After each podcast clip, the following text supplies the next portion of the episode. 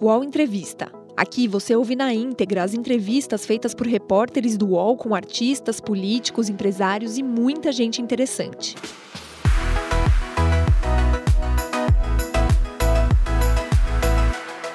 Olá, começa agora mais um Conversas na Crise Depois do Futuro, uma iniciativa do Instituto de Estudos Avançados da Unicamp e do Universo Online, UOL, hoje conversando com a ministra do Supremo Tribunal Federal, Carmen Lúcia.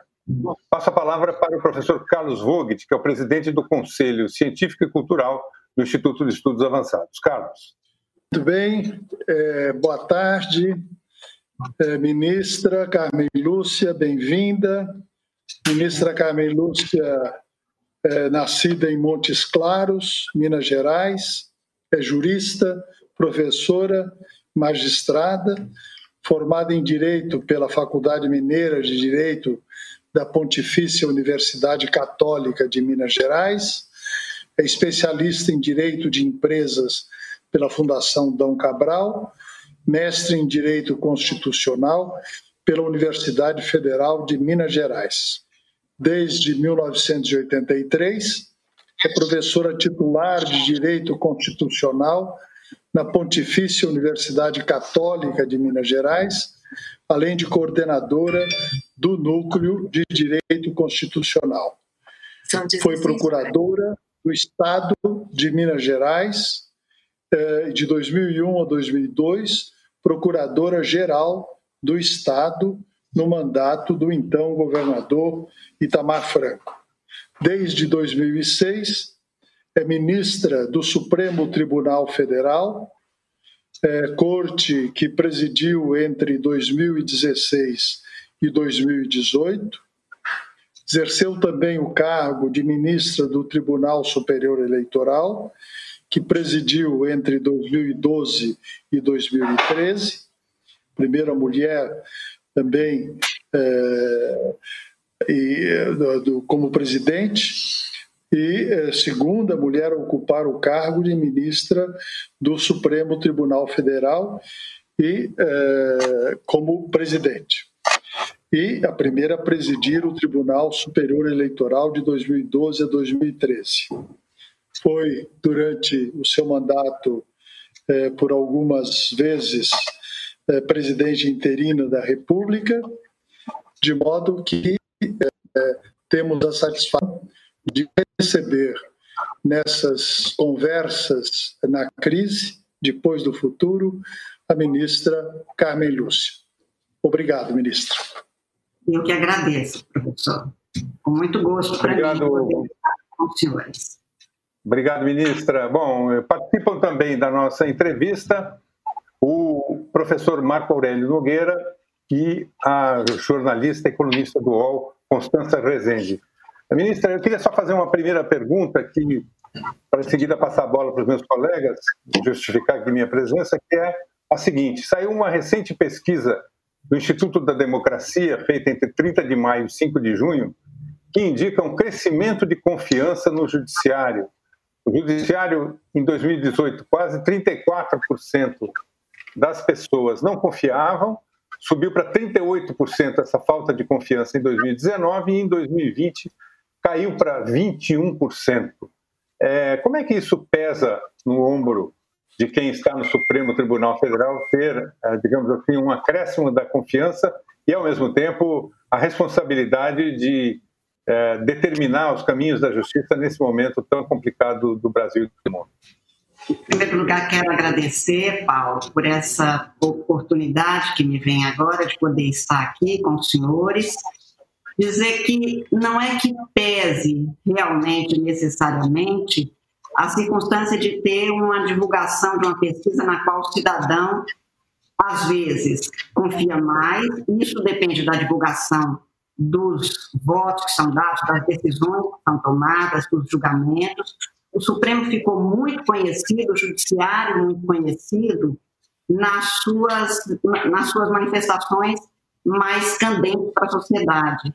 Mas ele, como tem obrigação técnica permanente de dizer o direito nos casos de litígio, não se toca muito no que aqui, num determinado momento, a perda de confiança, às vezes, refere-se às circunstâncias momentâneas de alguns julgados não atenderem aquilo que seria uma expectativa da sociedade num determinado ponto, e às vezes ser o contrário. Então, verdadeiramente, eu acho que é bom que num, num processo em que a democracia se consolida e que é preciso que as pessoas saibam que as coisas se resolvem pelo direito e segundo o direito, que possam confiar nos seus juízes. Mas eu não diria que afeta de forma direta, menos ainda que pesa para nós, o efeito das decisões. Nós já tivemos historicamente, por exemplo, no início da República, Rui Barbosa advogando no Supremo e perdendo no período da, da, da gestão de Floriano Peixoto com um voto só, e hoje talvez isso significasse um equívoco. No entanto, é, nós sabemos que aquilo demonstrava exatamente a seriedade dos juízes de votarem segundo o que entendíamos ser a técnica da Constituição. Então, acho que não pesa. Agora, o, a compreensão que todos é, os cidadãos têm, pelo menos o conhecimento, claro que mudou, e todos os períodos que tenha de maior crise, a visibilidade do judiciário é maior e as manifestações e a confiança é maior ou menor segundo a compreensão que se tenha do papel que o judiciário ocupa. Perfeito. Antes de passar a palavra Stança, eu queria só lembrar que quem nos acompanha aí pelos vários caminhos possíveis na internet pode fazer suas perguntas. Nós temos uma equipe para encaminhá-las a mim aqui e refazê-las à ministra Carmen Lúcia, que já deixou claro que sobre processos em julgamento ela não se, se pronuncia. Essa regra está tá estabelecida a priori. Constança, por favor. Ministra, eu não vou perguntar sobre algo que, que enfim, ainda precisa ser julgado, mas uma decisão sua, né, sobre esse inquérito das fake news que é, tramita no Supremo, né, conduzido pelo ministro Alexandre de Moraes. A senhora votou é, a favor da, da continuidade desse inquérito e, e, defendeu né, a questão do, da, da diferença da liberdade de expressão com ódio, com os ataques. É, eu queria saber com a senhora existe, assim, dá para punir é, o discurso de ódio? Até onde vai? Qual o limite do discurso de ódio contra os ministros, que estão recebendo muito ataques hoje em dia, né, principalmente essas últimas manifestações, e a liberdade de expressão? E como isso pode ser punido ou coibido pelo Supremo ou pelo Poder Judiciário? Constância, primeiro, muito obrigada pela sua pergunta, que é muito atual e muito importante. É, primeiro que o que se teve ali na, na decisão do ministro Dias Toffoli, que foi quem instituiu o inquérito, determinou a formação do inquérito, dizia respeito exatamente a ataques que eram considerados possivelmente, ou havia possibilidade de serem realmente práticas delituosas. Então, essas precisam ser punidas. Como eu disse no meu voto da semana passada, liberdade de expressão é artigo de primeira necessidade. Se tivesse uma cesta básica de direitos fundamentais, o elemento fundamental seria exatamente a liberdade de expressão e a liberdade de imprensa, nessa perspectiva de possibilidade de se exprimir segundo a sua ideia, a sua vocação, a sua forma de pensar a vida. Isso não significa que, em nome da liberdade de expressão, se possa permitir todo tipo de abuso pela prática de crimes que não sejam nem contra, às vezes, a pessoa específica, o indivíduo, é contra a instituição. Quem estiver lá, no caso do Supremo Tribunal Federal, ou de qualquer órgão da magistratura brasileira, vestindo uma toga e decidindo, é atacado. Os ataques que são perpetrados, que foram levados a efeito, atingiram inclusive bens físicos, atingiram as famílias de alguns ministros, foram ameaçados em várias ocasiões com possibilidade concreta de, de se ter realmente a execução de alguma prática que poderia depois não ser é, reparada. Então, primeiro, vamos separar, e a tentativa é essa, vou reiterar, Para mim, liberdade de expressão e nela liberdade de imprensa é intangível, é intocável. Não se pode cogitar de censura, já disse isso em várias ocasiões. É impossível para mim, o professor Carlos lembrou da minha passagem no Tribunal Superior Eleitoral, impossível ter democracia sem imprensa livre. Impossível. Porque os muros do poder podem esconder o que eventualmente a pessoa que lá está não quer mostrar, mas é uma coisa pública, a reza é pública. E quem dá a público isso é sempre a imprensa. Isso não significa que todas as pessoas possam, na comunidade, agredir todo mundo e colocar em risco a vida, a segurança e, portanto, pelo medo, impor algum limite ao que é próprio do Poder Judiciário, que é a imparcialidade, a independência. Imagine você, não um juiz do Supremo, imagine um juiz no interior do norte de Minas que tenha de dar uma decisão e ele decide, tem de decidir, sobre algo que diga respeito aos poderosos daquela, daquela comarca, daquela cidade. Todo mundo sabe onde ele mora, o que ele faz, onde está a filha dele estudando. Se se permitir a abertura da violência como forma de desvivência, porque isso não é uma convivência, pela força, pelo medo, pela barbárie, se impõe a submissão do outro, nós estaríamos superando o que é a, o próprio marco civilizatório de uma convivência urbana e respeitosa. Isto não é não tolerar a diferença. A crítica, e eu disse isso em meu voto, até mesmo, a crítica contundente contra os ministros do Supremo ou contra qualquer servidor público, que é isso que somos, servidores, não, não pode ser objeto de nenhum tipo de questionamento, porque está garantido constitucionalmente.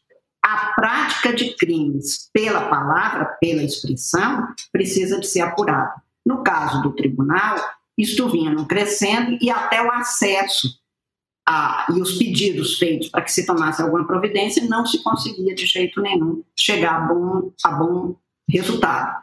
Esta razão que foi a motivação manifestada pelo ministro presidente de que seria necessário fazer essa investigação, que nós pontuamos no nosso voto com a participação do Ministério Público, porque o que nós somos e teremos de ser é juízes. Não, primeiro, eu não concordaria com a circunstância de ter alguma coisa contra mim, e aí eu falo no individual, que necessariamente tivesse que ser objeto de qualquer investigação, menos ainda institucional. Aquilo que diz respeito à instituição Supremo Tribunal é que não pode ser colocado em risco, porque aí coloca-se em risco a institucionalidade democrática. Qualquer dos poderes, atinja-se o Poder Judiciário, o Legislativo ou o Executivo, que fosse, e eu me manifestaria da mesma forma. Mas vou reiterar: liberdade de expressão é essencial para a vida das pessoas. Eu acho, Constança, que neste, nessa nossa passagem dura que está sendo, talvez a grande mudança do que eu consigo pensar é que nós construímos uma civilização, especialmente o modelo de Estado contemporâneo, caudatário, né, sucessor do Estado moderno, uma continuidade, se baseou naquele, naquela, naquele rótulo que, que a, o Ocidente todo adotou, que é o da Revolução Francesa, e que não é em vão, que era a liberdade de todo mundo, a liberdade de cada um, a que se somou a conquista da, da necessidade de sermos iguais em direito para superar as desigualdades pessoais, as fragilidades e as, as forças individuais e chegarmos a um estado de fraternidade. Neste momento, a liberdade como base de tudo isso tem que ser mais do que nunca preservada. E a liberdade de expressão nos dá bem a dimensão de outras liberdades. Eu até uma vez disse que eu nem sei se liberdade, a liberdade de expressão é um direito. Eu acho que ela é o pressuposto necessário para o exercício dos direitos e a segurança dos direitos. Quem não tem segurança de que pode pensar livremente e que pensando pode se expressar sobre o seu pensamento, não tem segurança de qualquer outro direito. Portanto, o que nós temos que preservar de maneira cabal, taxativa e sem nenhuma possibilidade de transigência é quanto à liberdade de expressão. Mas práticas que são expressas, até mesmo verbalmente, no sentido de cometerem crimes contra outras pessoas, não, não teria como permanecer. Até porque, desse jeito, alguém vai ter total licenciosidade para fazer e falar o que quer contra o outro, que por medo, por vergonha, por qualquer outro tipo de fragilização, não vai ter direito algum, nem de expressar o que ele acha que é certo. Marco Aurélio. Bom, muita satisfação de estar aqui conversando com a ministra Carmen Lúcia, a quem eu admiro bastante, e fazendo a companheira, companhia aqui ao Carlos Vogt, ao Paulo Marcu e à Constância. Eu gostaria de fazer uma, uma, uma questão para a ministra, partindo de um suposto de, de, de caráter mais geral. Eu diria assim, ministra, o, o Supremo Tribunal Federal está no centro da crise política brasileira ou da situação política nacional. Em parte porque a crise que nós estamos atravessando hoje não é só uma crise institucional, ela é também uma crise dos agentes, dos atores, dos políticos, dos partidos. E, em segundo lugar, porque nós vivemos uma época de, de, em, que, em que se manifesta uma expressiva judicialização da política. Ou seja, tudo aquilo que deveria ser uh, decisão política acaba, de alguma maneira, repercutindo no âmbito judiciário e ensejando interpretações sucessivas das cartas constitucionais. A pergunta que eu gostaria de, de encaminhar à senhora é assim: quer dizer, como a senhora está vendo esse processo de centralização do Supremo Tribunal Federal na vida política nacional? Isso seria um fator favorável à democracia? Ajudaria a que nós construíssemos uma democracia mais vigorosa no, no país? Ou, ao contrário, nós estaríamos assistindo a uma dificuldade da própria democracia e a uma exigência fortíssima de defesa intransigente da Constituição, para o que o Supremo Tribunal Federal é o porta-voz mais confiável e mais adequado que nós temos na, na, no Estado brasileiro. Eu, eu queria dividir a sua, a sua questão, se for possível, apenas para depois conjugar o, que penso. Primeiro, sobre a judicialização do processo político ou da política. É, eu vejo esse, essa expressão ser utilizada em vários sentidos. É, há muitos, os partidos políticos, desde 1988, podem, por exemplo, é, ingressar no Supremo Tribunal Federal questionando a validade de algumas leis, de algumas normas, quer do legislativo, quer do, do, do próprio Poder Executivo, medidas provisórias ou decretos, quer de leis estaduais. Então, a participação do partido político como legitimado a ser um ator nos, nas lides constitucionais talvez tenha crescido e dado uma dimensão de politização é, que, que foi levada até as barras dos tribunais e no caso do Supremo Tribunal. Eu vejo o sentido de judicialização na política no sentido de que várias questões que são da política, por exemplo, cláusula de barreira, por exemplo, financiamento de campanha, isso acabou sendo questionado na constitucionalidade no Supremo, e isso é um tema diretamente vinculado à política. Mas no Estado de Direito, professor Marco Aurélio, é, este é um tema de lei. E se a lei está ou não de acordo com a Constituição, e este é o lado bom desses 32 anos que nós estamos vivendo, quase 32, de vigência da Constituição, completam-se 5 de outubro, é que a Constituição brasileira trouxe muitos temas, esmiuçou mais temas do que antes, introduziu temas próprios do nosso período, por exemplo, o meio ambiente. Então, Cresceu também o tema que é tratado no Congresso Nacional, por exemplo, o Código Florestal. Ele foi, levou anos para ser elaborado. E alguns temas que são constitucionais foram levados ao Supremo. E aí se diz assim: tema eleitoral vai para o Supremo, tema político vai para o Supremo, os partidos políticos comparecem ao Supremo. Então, vamos lembrar de alguma coisa. Primeiro, se houver judicialização, ele é levado pelos agentes políticos ou pelos cidadãos. Porque o, o judiciário, diferente do legislativo e do executivo, não age de ofício, não age por si. Ele só age mediante provocação. Então, eu vejo, às vezes, não é o caso, não foi posto na pergunta do senhor, mas eu vejo, às vezes, pessoas dizendo assim: Supremo entra em todos os assuntos. O Supremo não entra, o Supremo é chamado e é obrigado a se manifestar. A, a, a, o desempenho judicial é vinculado. Nós não podemos resolver nos abster de algum tema. Nós podemos dizer, a não ser no caso, por exemplo, de matéria interna corporis, que desde o início da República, e eu vou citar na primeira década do século passado, Pedro Lessa dizia: matéria política intra, intra, intramuros não se pode trazer aqui, porque aí eu, eu toco a autonomia do outro poder. Essa judicialização da política, portanto, acabou também da, levando a um foco maior sobre os, basicamente, o Supremo Tribunal Federal, porque é ele que tem essa jurisdição nacional de constitucionalidade.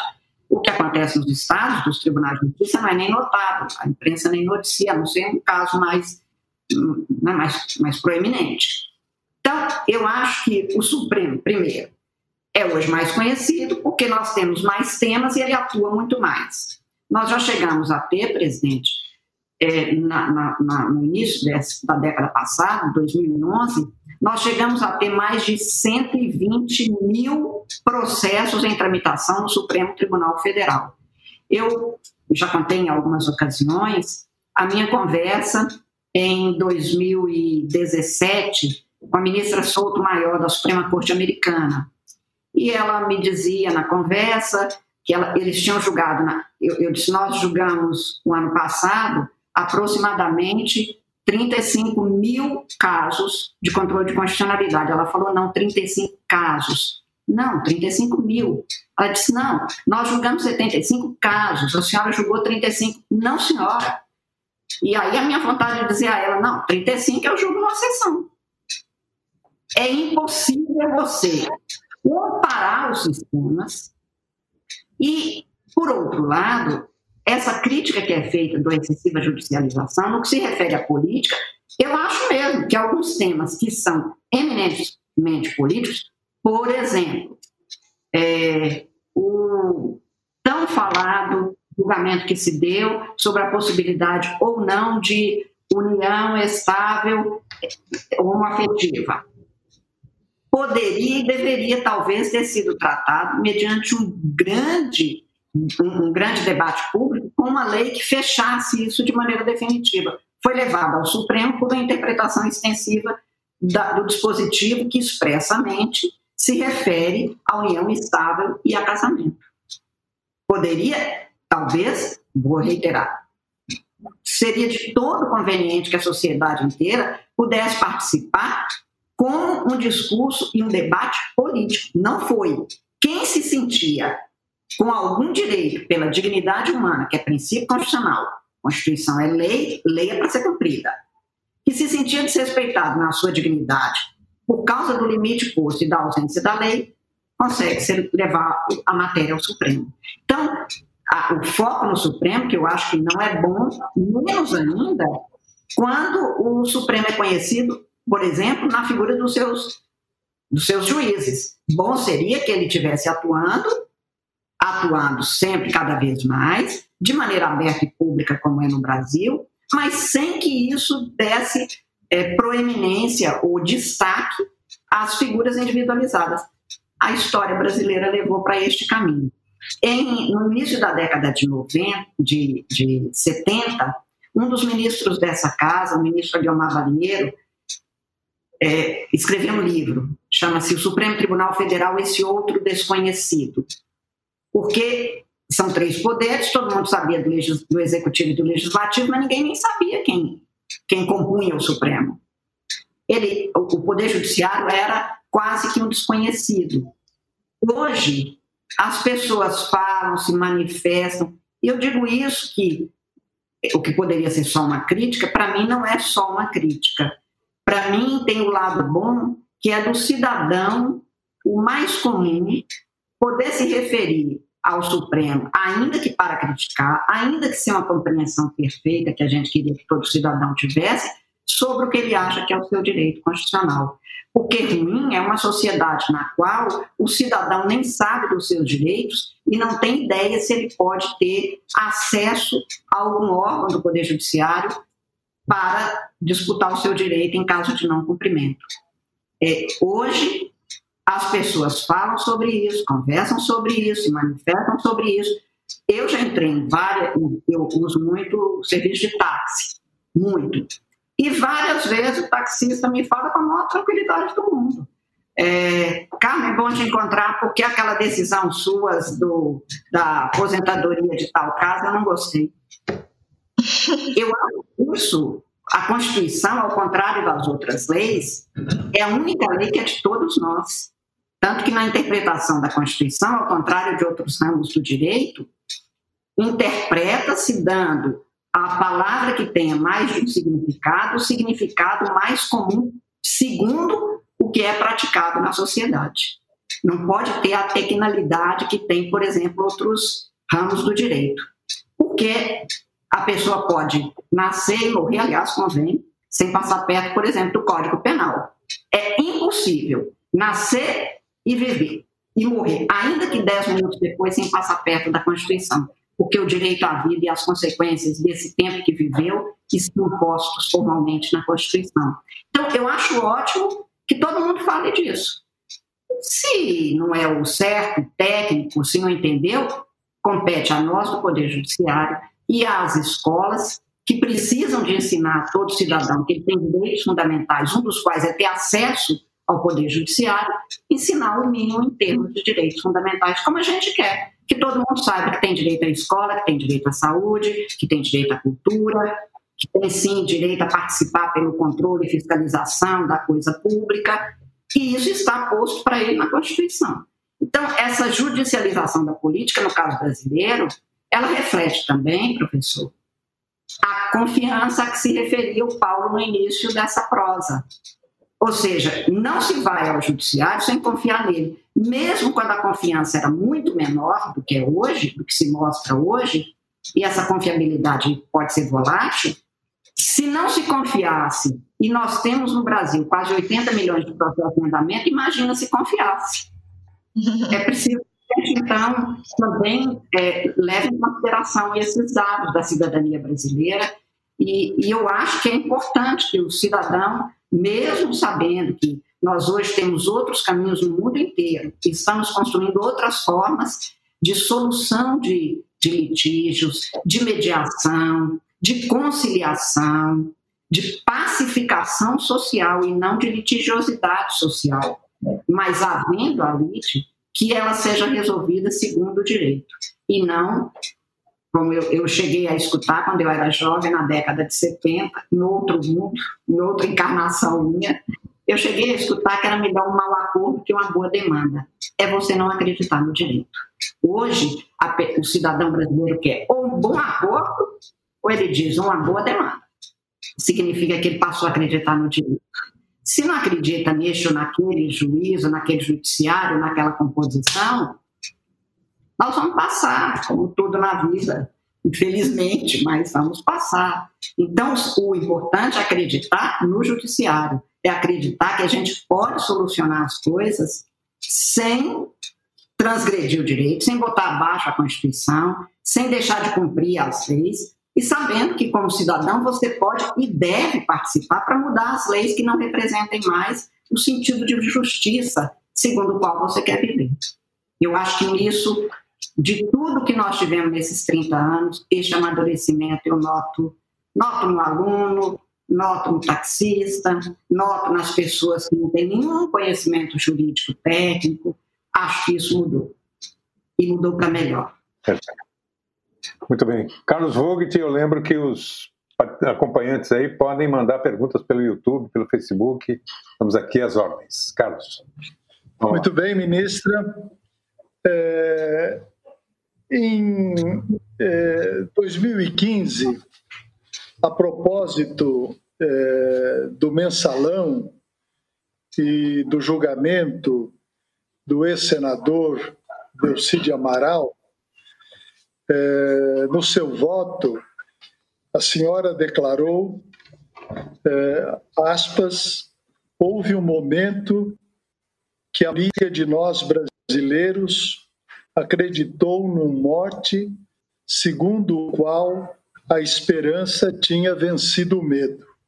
Depois, deparamos com a ação penal 470 e descobrimos que o cinismo tinha vencido aquela esperança. Agora, parece-se constatar que o escárnio venceu o cinismo.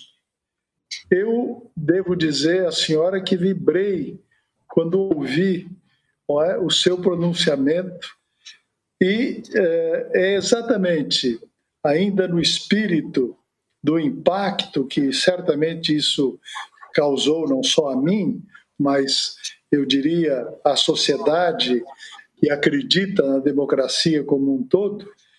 A senhora acredita que neste momento nós estejamos passando do escárnio que a senhora aponta, apontava lá em 2015, ao deboche e a um projeto político de ruptura no país? Eu acho que a sociedade brasileira não, não, se, não aceita o escárnio, não aceita o cinismo. E estou dizendo sociedade não abstratamente, não a sociedade ícone. Eu estou dizendo a sociedade, de, o conjunto de cidadãos que teve e tem que manter a esperança, porque sem ela não dá definitivamente para a gente continuar a ter alguma força para vencer as dificuldades e os desafios, e a constatação de que continua havendo práticas, no caso específico, estávamos naquele julgamento, era relator daquele caso o ministro Teori Zavascki, e naquele, naquele caso específico, a gente via que a pessoa fazia referência até mesmo a conversas que ele teria tido com julgadores, o que os julgadores definitivamente quiseram naquela sentada afirmar que não tinha acontecido, e as pessoas tinham coragem, no caso específico daquele julgamento, de afirmar que teriam tido, que teria tido lugar, como se fosse possível que as pessoas continuassem a atuar como se não tivesse direito, como se não tivesse judiciário, como se nós já não tivéssemos passado, passado por tantas dificuldades no Brasil, econômicas, políticas, e ainda por vencer, e acho que ainda continua uma grande luta no mundo inteiro, mas nós estamos falando do que nos constrange aqui, que é a questão da ética, que é dever, a honestidade, governo honesto é dever. O, o, o, que o senhor põe como se fosse um deboche, eu acho que pode ser até uma prática de outra pessoa, não significa que a sociedade brasileira vai aceitar.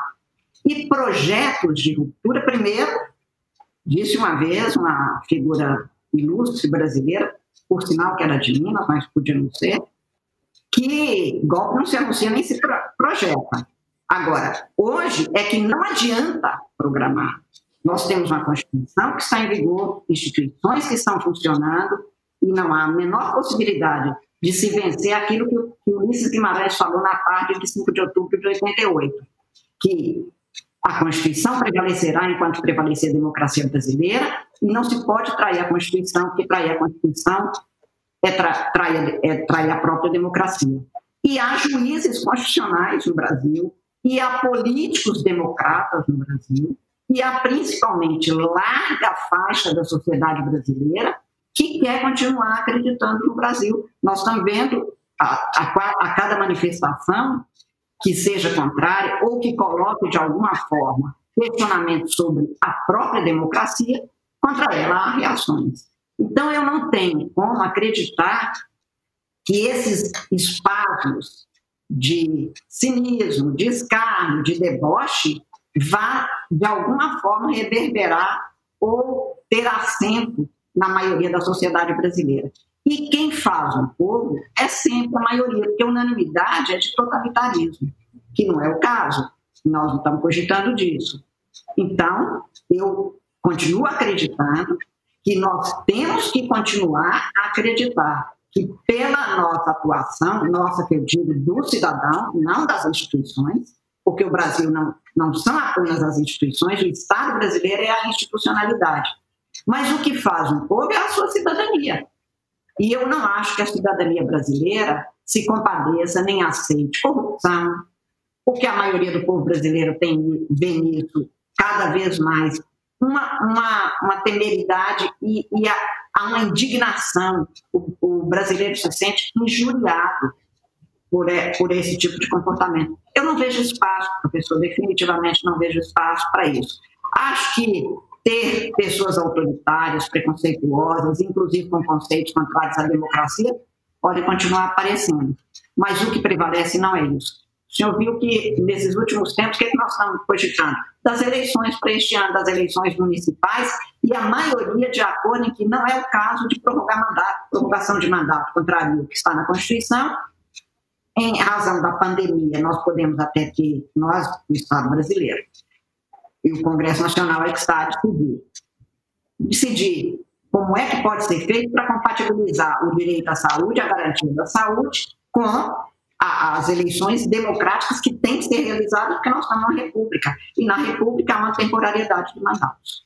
Então, eu acho que esse, essas situações, como a que nos atinge, que o senhor lembrou aí, naquele julgamento tão duro, tão é, tocante, que impacta principalmente o juiz que se vê abraço com um tipo de comportamento que é escancarado para a gente ter que resolver, ele, ele realmente passa por, por essas situações.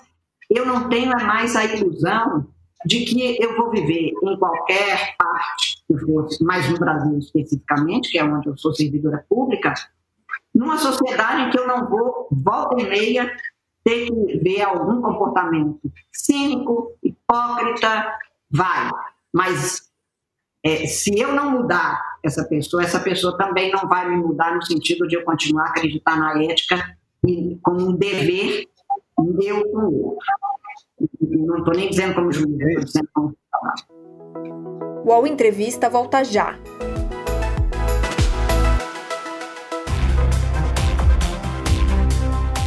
Baixo Clero é o podcast de política do UOL. Toda semana eu, Carla Bigato, converso com os comentaristas Maria Carolina Trevisan e Diogo Schelp sobre temas que dominam a pauta política brasileira. Você pode ouvir o Baixo Clero e outros programas do UOL em uol.com.br podcasts, no YouTube e também nas principais plataformas de distribuição de podcasts. UOL tem uma novidade que vai ajudar a sua empresa a entrar no mundo digital. É o Meu Negócio Não Para, que ajuda pequenos empreendedores do Brasil a superar o cenário de crise provocado pela pandemia da Covid-19. Acesse uol.com.br barra Meu Negócio Não Para. Pergunta de Falkens, que mandou pelo YouTube, é o seguinte: como combater esse vírus que está matando mais os pobres e os moradores da periferia do que o restante dos brasileiros? Como é que o Supremo Tribunal está trabalhando para atuar nesse sentido? E eu acrescento, é apenas assegurando a prevalência da federação, ou seja, governadores, cada um o seu caminho, a revelia do que decide o governo federal? Não, eu acho que cada vez mais fica claro que é preciso que haja um consenso formado entre os agentes públicos responsáveis, e eu acho que isso é uma falha gravíssima, de não se ter um consenso, um consentimento entre eles a partir da ciência sobre o que é necessário para que a gente vença essa mortandade que nós estamos assistindo e que é gravíssima. Tem toda razão a pessoa, não, não guardei o nome de quem perguntou, okay. no sentido de qual é a necessidade que nós temos de nos prepararmos para acolher, inclusive, esses que estão, estão numa situação mais grave, que são os mais vulneráveis, que são os mais pobres, que são em situação de, em situação de risco. É, uma série de situações, Paulo, que além desses do próprio vírus, nós temos as pessoas tendo que ficar em casa, mas uma casa que às vezes abriga num espaço mínimo é, um número grande de pessoas e que não tem o afastamento necessário, não tem as condições de higiene necessárias. Um Brasil como o nosso, que não tem nem saneamento básico para todo mundo, o, o, as redes de esgoto contaminadas, onde tem, porque nós ainda temos em grande parte do país, fossas, submetendo, portanto, essas pessoas às condições as mais precárias, eu diria quase de uma barbárie social. Não a barbárie bruta da força, mas um outro tipo de violência, e de violência que ficou escancarada com essa pandemia.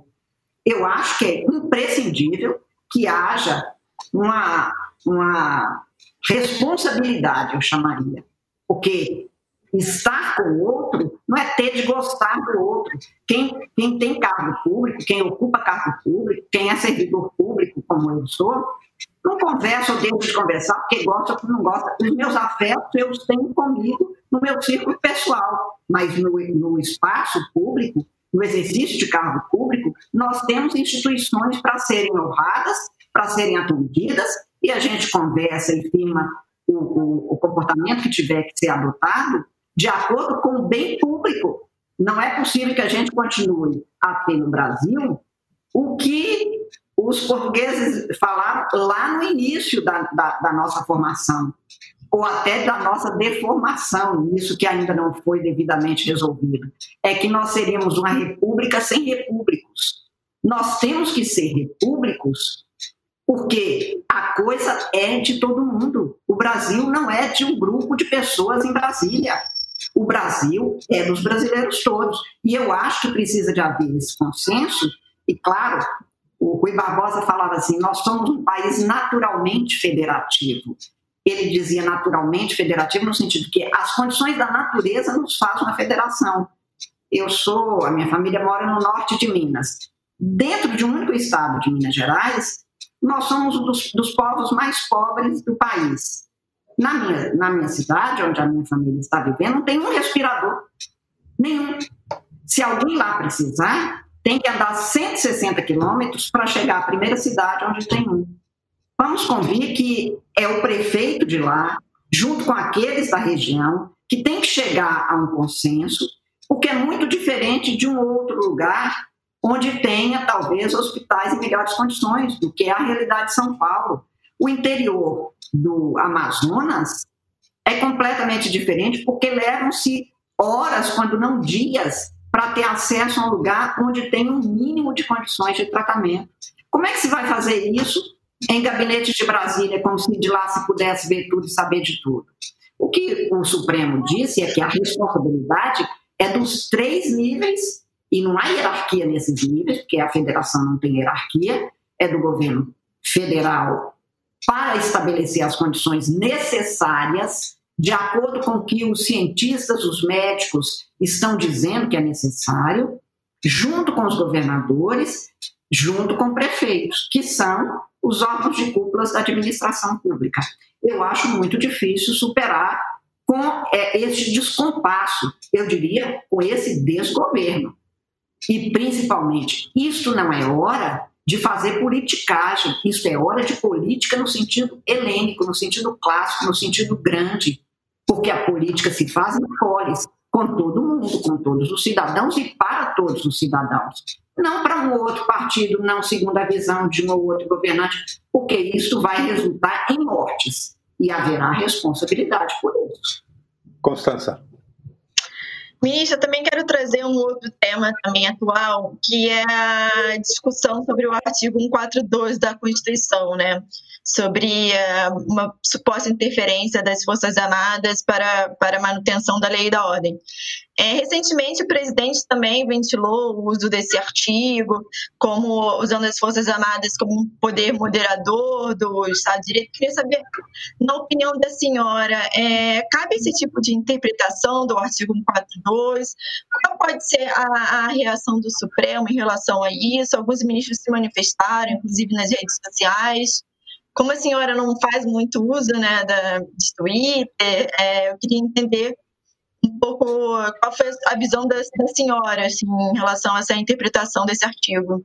É, os ministros normalmente fizeram essa interpretação antes do assunto chegar ao Supremo, que agora chegou no ação. Mas eu vou falar em tese apenas sobre a interpretação que me parece é, mais correta do artigo 142, sem antecipar a questão da interpretação específica da forma posta na ação que agora tramita no Supremo. E sobre o objeto da ação no momento certo, e se for o caso, eu falo lá daí no meu voto.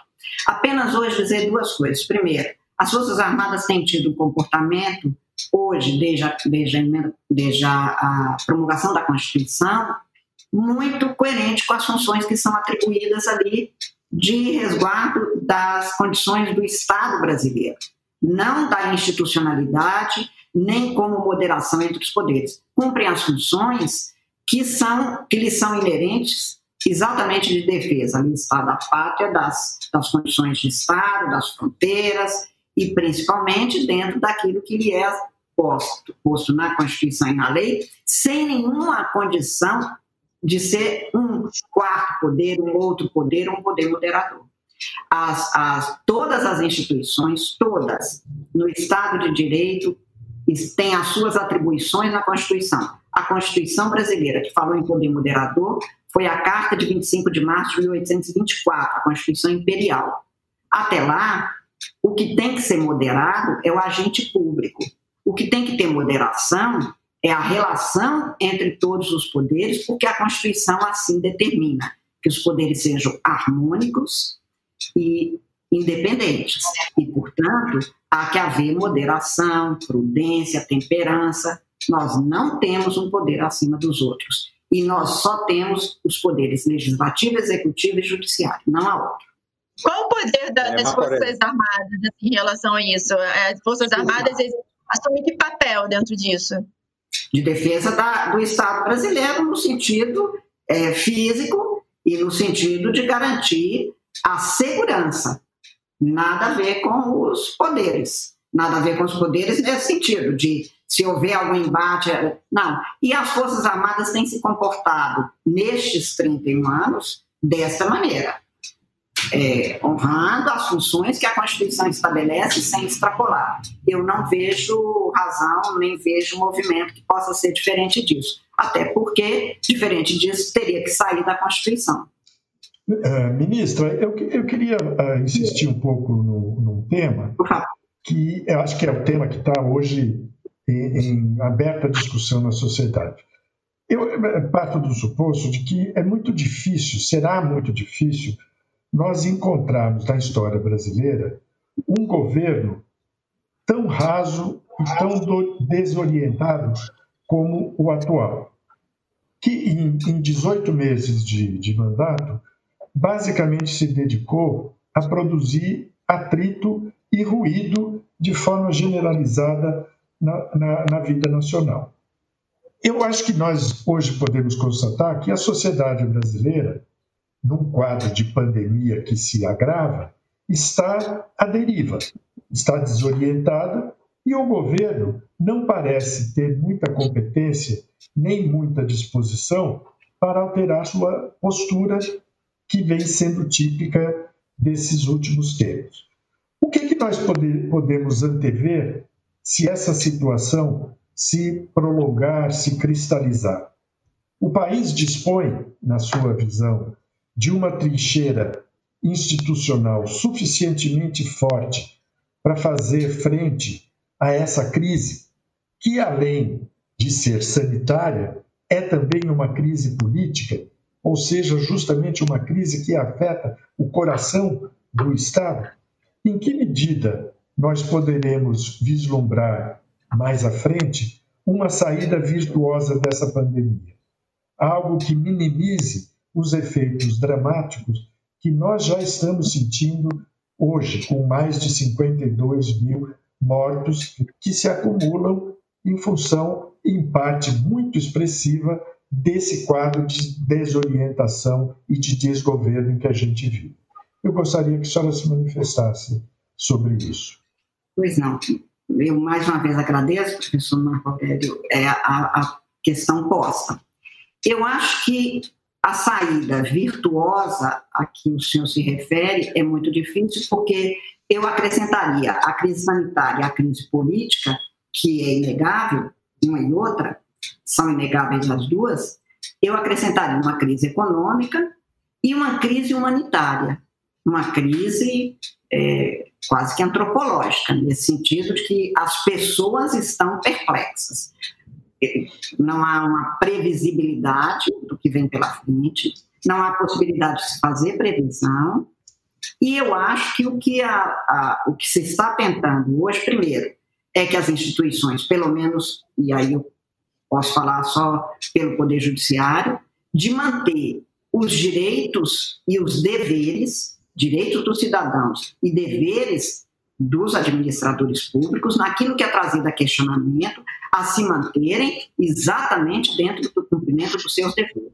Eu lembraria, professor, que um dos princípios constitucionais da administração pública, no artigo 37, é o da eficiência. É o resultado eficiente da ação que, os, que o poder público é obrigado a tomar. Eu não vejo até aqui muitos questionamentos judiciais, que é o que pode levar à tomada de decisões e, portanto, à determinação de comportamentos sobre este princípio. Ele é da maior importância e, como eu disse, é um princípio constitucional expresso artigo 37 põe que a administração pública, direta ou indireta, de qualquer dos poderes da União, dos Estados, do Distrito Federal e dos municípios, obedecerá aos princípios da legalidade, da publicidade, da moralidade e da eficiência.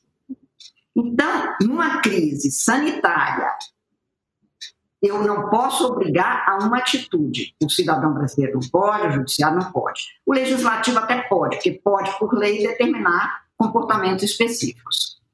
Mas o senhor fala que nós temos um desgoverno, e o Paulo antes fez referência à circunstância de que nos diferentes níveis da federação nós temos governantes atuando de maneira quase contrária ao outro. Quase para não dizer que em muitos lugares são contrários mesmo. Um diz que é para ficar em casa, o outro diz que pode sair, o outro diz que é para fechar o comércio, o outro diz que pode abrir, e até nos, nos municípios conurbados. É, imagine isso para 210 milhões de habitantes que nós temos, a confusão e as consequências dramáticas que isso tem. Então, para mim, o que nós podemos pensar e cogitar é de determinar que haja o cumprimento daquilo que seja vinculado, eu tô, estou usando a palavra vinculado tecnicamente para dizer aquilo que o governante não pode escolher. Não se pode escolher nenhuma política que leve ao contrário dos objetivos que também estão postos na Constituição. Por exemplo, erradicar a pobreza e as desigualdades. Toda política que leve a mais pobreza, a mais desigualdade, ao, ao sofrimento pela doença, é um, um comportamento inconstitucional. E, portanto, ele pode ser questionado judicialmente e está sendo já em, alguns, em algumas localidades. Eu acho que isso acarretará uma série de processos com consequências para os autores das práticas, porque ninguém escolhe ser ineficiente, porque a Constituição manda ser eficiente. Ninguém pode escolher aumentar a desigualdade, porque a Constituição manda adotar políticas que levem à erradicação da desigualdade.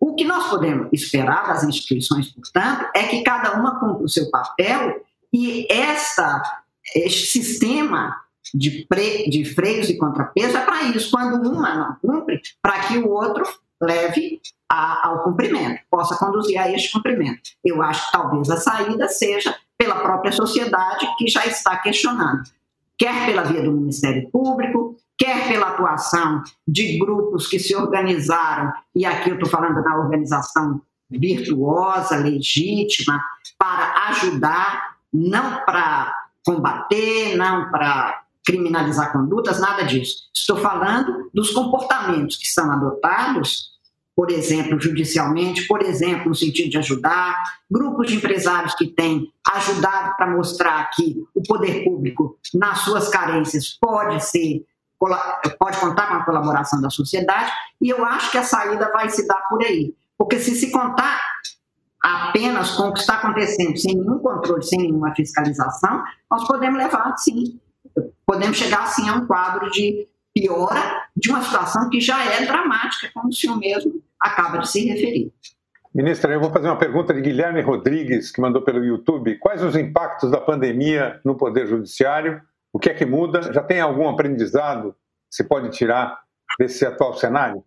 Acho que há muitas lições a se tirar deste cenário. No caso do Poder Judiciário, protocolo de, de fórum, protocolo de tribunal não fecha.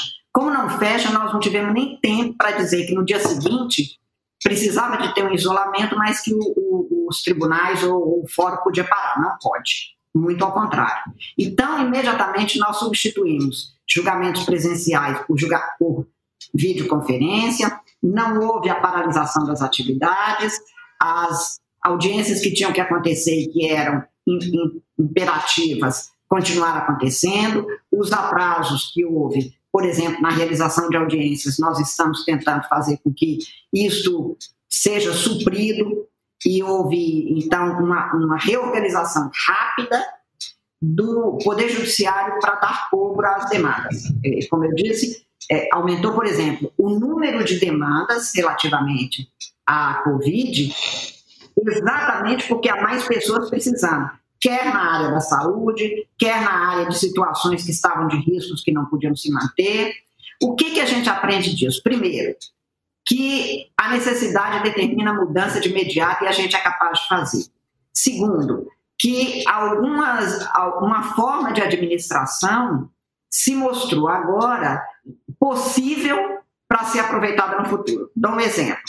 É, nós atendemos, nós juízes atendemos os advogados, e o número, às vezes, é de, audiências que a gente faz era insuficiente porque a marcação pela presença, o advogado às vezes não pode num dia. Hoje a gente faz por videoconferência e rapidamente conseguimos manter atualizado, pelo menos no, estou dando o depoimento da minha experiência, e com isso também se mostrou que há como, no, nas condições atuais, a gente fazer uso da tecnologia em benefício da maior celeridade uma vez que a morosidade é um dos principais problemas da prestação da jurisdição no Brasil.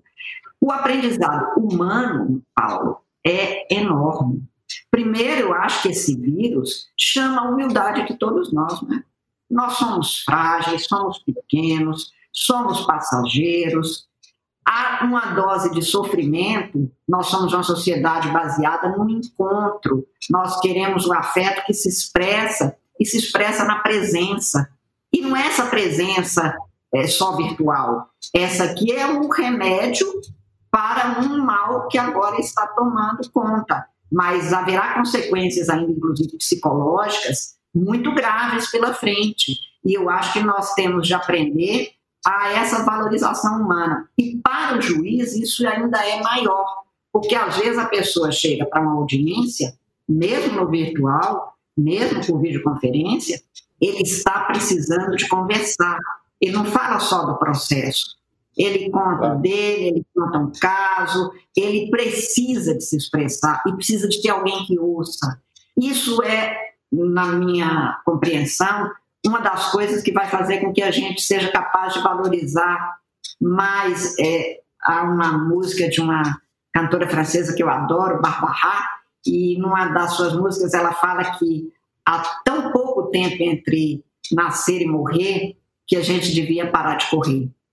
A música dela é da década de início da década de 80, mas eu acho que a gente talvez tenha aprendido que é hora de parar de correr para ter um espaço de conversa, um espaço de prosa, um espaço para o abraço, um espaço de presença. Eu acho que neste momento esse... as pessoas com muita vontade de sair. Esse, esse, esse... Mas eu acho um aprendizado que passa para nós juízes, porque nós lidamos com o humano. Nós, Sim, nós lidamos um, com um pobre brasileiro, ministra, um pobre brasileiro que tem dificuldade para se expressar na presença de um juiz, já pelo cenário, digamos assim, físico, pela, pelo distanciamento que qualquer tribunal oferece, na videoconferência terá mais dificuldades ainda, não? Não, eu acho que é o contrário. Ele se sente mais próximo igual. Alguns me dizem assim, ministro, é muito fácil conversar aqui no Supremo. Agora, lá com o juiz da minha comarca é difícil até. Eu acho que, como agora ficou é, próximo nesse sentido, e hoje muita gente tem um celular e fala desse jeito, eu não acho que ficou mais difícil, não. Eu acho que o que ficou mais, mais sofrido para todo mundo, para esse mais pobre, para o remediado, para o classe média alta, para o rico, é a falta que o outro faz. Isso Agora, o judiciário também vai aprender cada vez mais a ter que ele ir onde o cidadão está. Porque o que havia muita dificuldade, Paulo, era a pessoa que tem que tomar dois ônibus para chegar no fórum, para servir de testemunha. Não era nem por causa de um caso dele, e ele não gosta disso. Ele acha aquele aparato, a nossa linguagem rebuscada, é, que é chata e que não é entendida por todo mundo. É, isso cada vez mais o judiciário tem aprendido que não sei por onde vamos, mas não é por aí. Nós precisamos estar cada vez mais perto, porque o cidadão tem uma carência enorme de justiça naquilo que ele entende que seja o acesso verdadeiro ao juiz. Eu acho que esse é um grande aprendizado. Eu acho que este vai ficar. Carlos Vogt. Então, ministra, para falar um pouco na perspectiva aí do futuro, considerando que de alguma forma vamos chegar a algum futuro e que já sabemos desde logo que nem sempre é distribuído ou no mais das vezes não é distribuído de maneira igual para todos. Mas a verdade é que há vários autores que tratam dessa questão considerando o ritmo vertiginoso, exponencial das mudanças tecnológicas e as dificuldades que as nossas instituições têm para acompanhar esse ritmo e que nos obriga a uma numa situação, nesta situação, a tentar urgentemente compreender o tipo de economia gerada pelas novas uh, tecnologias, aquilo que o Stefano Quintarelli chama de dimensão imaterial, é? no seu livro Instruções para um Futuro. Temos aí um problema com o áudio do Carlos, é isso? Travou. Então, é, mas eu creio que a, a questão que o Carlos coloca, se é que eu Vou fazer aqui uma psicografia do que ele estava. É, é, é essa. Que Por omissão, contradição obscuridade, o juiz tem que falar de novo. Isso. Que, que futuro é esse que nos espera? Em termos mais gerais, a senhora imagina? O que, que transformações acontecerão, na sua visão? Eu acho que. Primeiro, eu acho que esse futuro já chegou. Esse futuro é agora. Eu acho que o mundo acabou, o modelo de mundo. É, nós estávamos acostumados a sermos, a tentarmos ser inteiro na correria, a minha geração na correria. Mas a gente se via por inteiro, se encontrava ali, e, e enfim. Eu acho que agora, neste momento, nós estamos, todos nós aqui, só nesta sala, nos vendo na, praticamente do, do pescoço para cima. A nossa, na maioria das vezes, nós vamos ter que usar máscara, ou seja, nem o rosto vai ser visto inteiramente, vai ser só o, o, o, vão ser os olhos e vamos ter que nos expressar não por inteiro, como estávamos acostumados.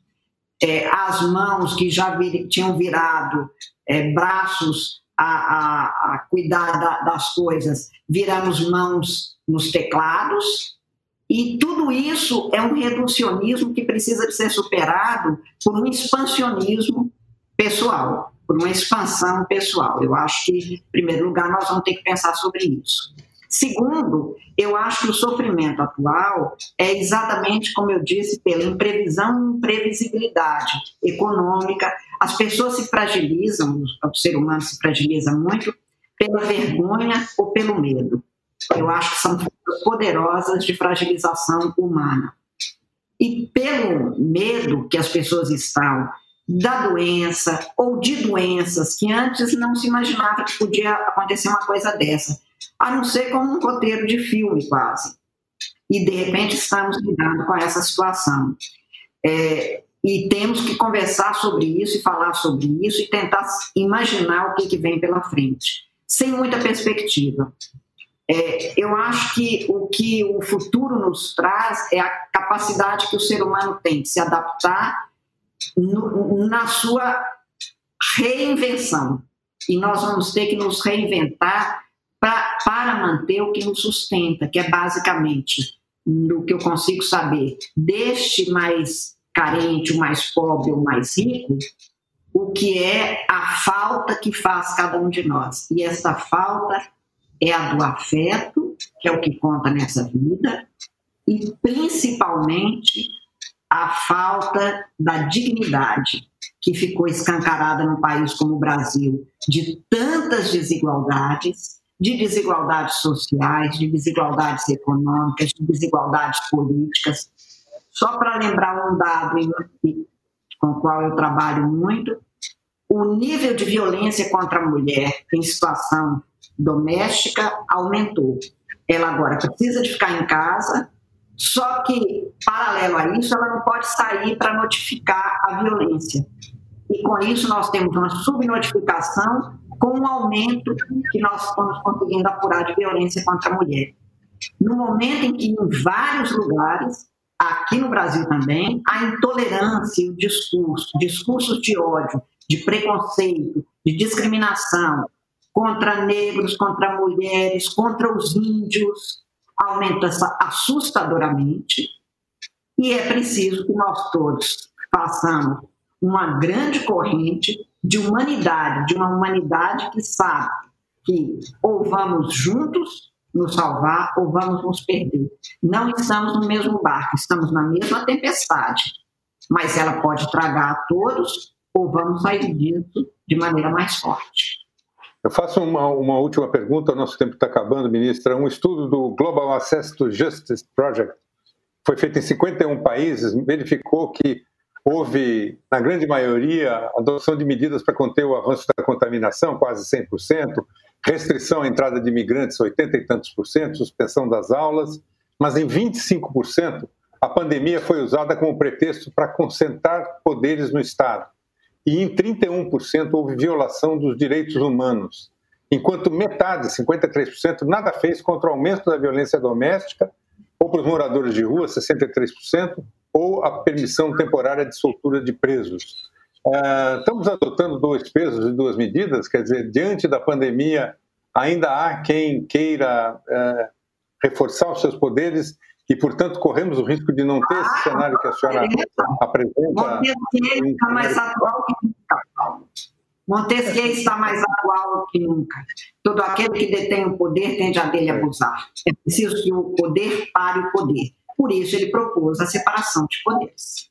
Porque a, a frase dele é essa: pelo andar das coisas, a natureza mostra que todo aquele que detém o poder tende a dele abusar. O freio ao, ao poder, quando se tem uma situação em que se tem um discurso fácil de que se concentra poder para combater o mal, como se um mal como este da pandemia pudesse ser combatido por uma única pessoa, pode até ser alimentado por comportamentos de uma outra pessoa, mas não pode ser combatido sozinho por ninguém. Tem que ser combatido por todas as formas de tratamento, de cuidado, de cuidado com quem mais precisa. E para isso é que nós temos uma Constituição, que nós temos leis e temos juízes no Brasil. Penso que a senhora é otimista, então. Eu diria que eu sou uma realista que mantenho a minha esperança, apesar de saber de todas as dificuldades, mas eu não tenho direito de não atuar para manter a esperança minha e a dos outros, por uma razão simples. Primeiro, eu sou professora e quem tem um tamborete não tem o direito de passar para o jovem nada que não seja a esperança no sentido de atuar para que ela se mantenha, para que as coisas possam ser reconstruídas e refeitas segundo a ideia que cada um tem do que é viver com dignidade. E segundo, eu tenho uma família com muitas crianças.